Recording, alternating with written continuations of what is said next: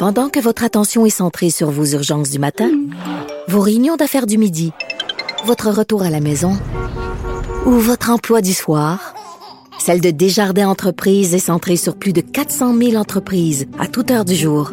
Grâce à notre connaissance des secteurs d'activité et à notre accompagnement spécialisé, nous aidons les entrepreneurs à relever chaque défi pour qu'ils puissent rester centrés sur ce qui compte, le développement de leur entreprise.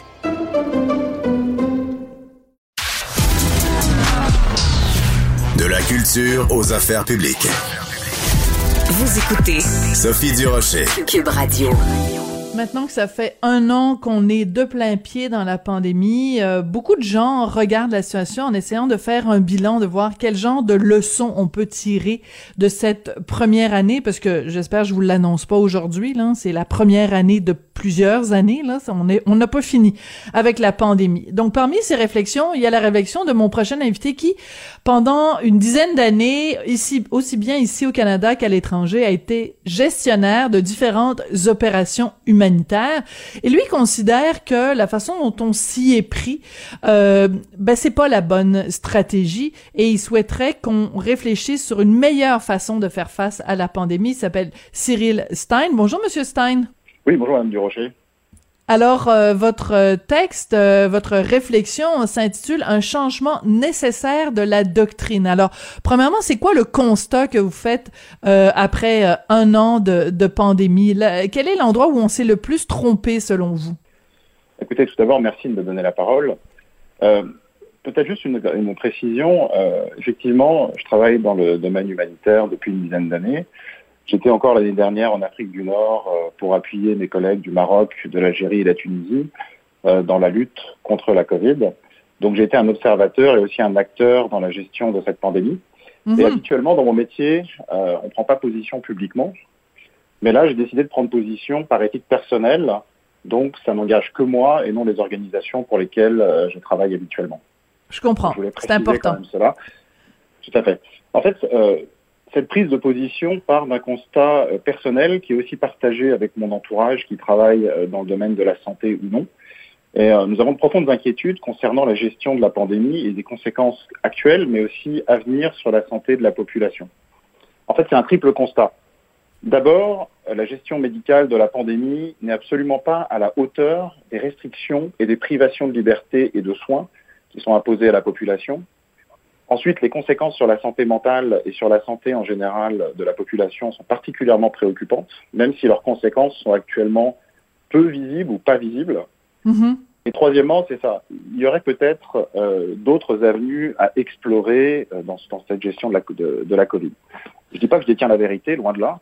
J'essaye simplement d'apporter des idées euh, pour faire évoluer la doctrine actuelle, comme vous l'avez dit, et essayer de sortir de ce cercle vicieux qui semble s'installer. D'accord. Parce que en ce moment, euh, bon, je vais citer une phrase de, de, votre euh, lettre. Vous dites, il est temps de passer de deux points, ouvrez les guillemets, pourvu que les vaccins fonctionnent et que le nombre de cas n'augmente pas, fermez les guillemets, à un renforcement proactif réel de la capacité de traitement des patients. Parce que depuis le début, on nous dit, tous les sacrifices qu'on fait, les fermetures d'entreprises, les fermetures d'écoles, tout ça, tout ça, tout ça, on le fait pour pouvoir respecter la capacité du milieu hospitalier de faire face à la pandémie. Donc vous vous dites, ben en fait, il faudrait peut-être renforcer notre système de santé. Est-ce que je comprends bien? Oui, effectivement, vous comprenez bien. Euh, peut-être juste donner quelques chiffres pour commencer. Euh, si on regarde la mortalité euh, en 2018, 2019, 2020, on voit effectivement qu'il y a une surmortalité en 2020 de 7 à 10% comparé à 2018 et 2019. Donc, si on regarde le nombre de décès euh, quotidiens, on est passé euh, de 188 décès en 2018 et de 185 décès en 2019 par jour à 207 décès par jour en 2020. Mhm. Euh, donc, ça montre effectivement qu'il y a une augmentation, mais qu'il n'y a pas une explosion de la mortalité dans la population. Et la communication qui est faite, qui est de donner quotidiennement le nombre de décès dus à la Covid, est très anxiogène. Donc on se focalise sur les 20 décès quotidiens de la Covid, mais on ne parle pas des 180 autres décès quotidiens dus à d'autres hmm. euh, pathologies. Donc cette focalisation sur les décès dus à la Covid déforme la réalité d'une certaine façon. D'accord, mais en même temps, je veux juste intervenir ici, Monsieur Stein, si vous le permettez, parce que bon, c'est un débat, on peut on peut en débattre. Je, je, je comprends ce que vous dites, c'est que euh, si on regarde l'ensemble des décès, la portion qui est attribuable à la COVID est pas si euh, grande que ça. Puis si on met l'accent là-dessus, c'est sûr que ça crée une sorte de panique puis de peur dans la population. En même temps, ces chiffres-là ne sont pas si élevés que ça parce que justement on a pris toutes ces mesures-là, parce que on porte le masque, parce que on se lave les mains, parce que on garde le 2 mètres, parce que on fait pas de réunion de famille. Donc, c'est, ça aurait pu être 5 ou 10 ou, ou 20 fois pire, non? Euh, je comprends tout à fait votre, votre raisonnement qui, euh, qui, qui est cohérent, effectivement. Et c'est pour ça que c'est intéressant de regarder aussi, euh, de se comparer à d'autres pays. Donc si on regarde par exemple le Brésil, la Suède, la France et le Québec, on constate que le taux de mortalité, donc le nombre de décès dus au Covid ramené à la, aux populations, à la population respective de chaque pays, on est entre 0,12 et 0,14% euh, de mortalité. Donc c'est quand même intéressant et je pense que juste hmm. cet élément-là devrait amener une réflexion, me semble-t-il, parce qu'au Brésil, il n'y a eu aucune mesure qui a été mise en place. En Suède, ça a été des mesures assez légères. En France, ça a été des mesures très strictes, et notamment économiquement, il y a eu un certain nombre de décisions qui ont été prises et qui auront des impacts aussi à long terme. Et au Québec, on a été, on va dire, dans un entre-deux, avec des mesures qui ont été mises en place, mais pas aussi strictes qu'en France, mais plus strictes qu'en Suède. Mais au final, un an plus tard, on se rend compte que le taux de mortalité est le même.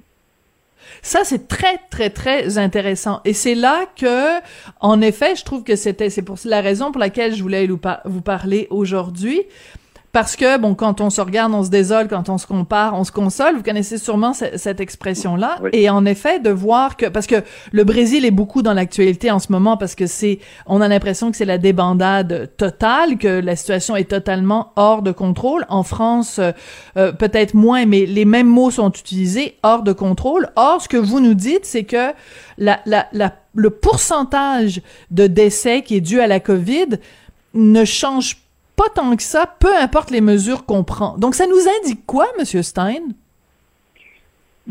Ça devrait, ça devrait nous amener, je pense, à une réflexion. Parce qu'on devrait se demander pourquoi, justement. Et j'ai n'ai pas l'impression que, justement, il y ait cette réflexion-là. Euh, pourquoi est-ce que certains pays qui ne mettent aucune mesure, finalement, se retrouvent avec un taux de mortalité euh, identique? J'essaie d'être le plus factuel possible. Donc, c'est pas l'interprétation, c'est vraiment des chiffres officiels. Et, euh, et ça amène ce questionnement-là. Mais pour en revenir peut-être à la stratégie aussi qui est mise en place euh, au Québec, euh, la stratégie euh, repose principalement sur une stratégie de délestage. Donc en fait, il est demandé aux hôpitaux de, de créer des nouveaux lits d'hospitalisation et de soins intensifs. Et pour ce faire, il y a par exemple beaucoup de chirurgies qui ont été annulées l'année dernière pour laisser donc des lits libres. Le problème, c'est qu'il y a beaucoup de ces lits qui sont restés vides pendant de nombreuses semaines donc ni utilisé pour, euh, pour des patients Covid, ni pour euh, traiter des patients qui avaient besoin d'une chirurgie. Donc la liste d'attente de la chirurgie euh, a explosé en 2020, plus 30% dans certains hôpitaux, voire plus. donc le problème, c'est qu'en retardant ces chirurgies, on risque de voir des cas qui ne sont pas nécessairement mm-hmm. trop compliqués aujourd'hui se détériorer dans les semaines et les mois à venir, et ce qu'on craint, c'est une augmentation de la mortalité à venir, non due à la Covid, mais due aux pathologies qui ont été ignorées. Voilà. Là aussi, pour être et factuel, mhm. Et ça, ça, ça se retrouvera pas dans les statistiques. C'est-à-dire que ça, on dira pas si quelqu'un meurt dans un an ou deux d'un cancer qui a pas été traité aujourd'hui et la chirurgie pour laquelle la chirurgie n'a pas eu lieu aujourd'hui, on va pas le mettre dans les statistiques en disant cette personne-là est due à la COVID, euh, est mort à cause de la COVID, mais en fait on devrait le faire parce que ça va être en effet un effet secondaire ou un dommage collatéral de la COVID ou de la gestion de la COVID en tout cas. Effectivement. Effectivement. D'ailleurs, je pense que c'est intéressant. Il y a un rapport du ministère de la Santé et des Services sociaux qui date de janvier 2021 qui dit qu'entre le 1er mars et le 18 juillet 2020, donc sur une période de 4 mois et demi environ, il y a à peu près 4120 personnes qui auraient dû être diagnostiquées pour un cancer et qui ne l'ont pas été. En fait, il se base hmm. sur les chiffres historiques du nombre de cancers. Donc, si on garde ce même euh, ratio, ça veut dire qu'entre juillet et décembre, la période à peu près la même, donc on a autant de personnes qui n'ont pas été diagnostiquées. Donc on se retrouve pour 2020 avec environ 8200 personnes qui n'ont pas eu de diagnostic de cancer. Hmm. Et c'est à peu près autant que le nombre de décès du Covid en 2020, puisqu'il y a eu, 4 il y a eu 8446 décès euh, en 2020. C'est quand même assez marquant, je trouve.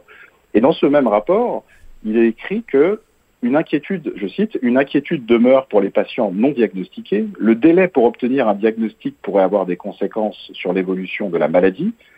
Un stade plus avancé pourrait influencer le pronostic, les traitements, la qualité de vie et à terme la survie des personnes. C'est écrit dans ce rapport du ministère de la Santé. Euh, donc on voit bien les conséquences qui sont particulièrement graves de cette stratégie de délestage. Mhm. Je pense qu'on emploie ce mot de manière très légère parce que euh, le délestage a des conséquences très concrètes. Euh, et le délestage, selon moi, devrait être une solution de dernier recours et non pas une, solution de premier recours. Hmm. Très intéressant. Euh, très, très intéressant. Monsieur Stein, vous êtes en train de nous dire d'une certaine façon, euh, si je peux résumer, puis vous allez me dire si ça correspond ou ça correspond pas, que euh, on, on, a un patient qui est malade, dans ce cas-ci le Québec est malade, et le traitement qu'on lui administre est euh, d'une certaine façon pire que sa maladie. En tout cas, ça amène une réflexion. Je pense qu'une fois de plus, en se basant sur des données factuelles, je pense que ça devrait amener cette réflexion, effectivement, mm. pour éviter de se retrouver dans cette situation-là. Et je pense qu'un an après euh, le début de la pandémie, on a une vision un peu plus claire de la situation, notamment sur le taux de létalité euh, de ce virus. C'est vrai qu'au début, on peut penser, enfin, on avait moins d'informations, donc il fallait prendre toutes les mesures disponibles, ça c'est tout à fait compréhensible. Mais au bout d'un an, alors qu'on connaît ce taux de, de mortalité, il me semblerait en tout cas que cette stratégie doit évoluer vers autre chose, justement pour que l'offre de soins puisse être, euh, revenir dans les hôpitaux pour les patients qui ont d'autres pathologies et qui doivent mhm. être traités et aussi diagnostiqués. C'est pas juste le traitement, c'est les diagnostics qui doivent être faits. Oui. L'impact sur la santé mentale, c'est quelque chose qui euh, qui vous préoccupe, qui revient euh, dans, dans dans votre texte. Euh, est-ce qu'on a minimisé, on a sous-estimé, pardon, l'impact que toutes ces mesures vont avoir sur la santé mentale? Est-ce que vous pensez que c'est un peu l'angle mort dans cette dans cette pandémie, dans notre réaction à la pandémie? Écoutez, je pense qu'on en parle de plus en plus. là aussi, c'est difficile à voir de manière claire pour l'instant, donc ça reste relativement peu visible.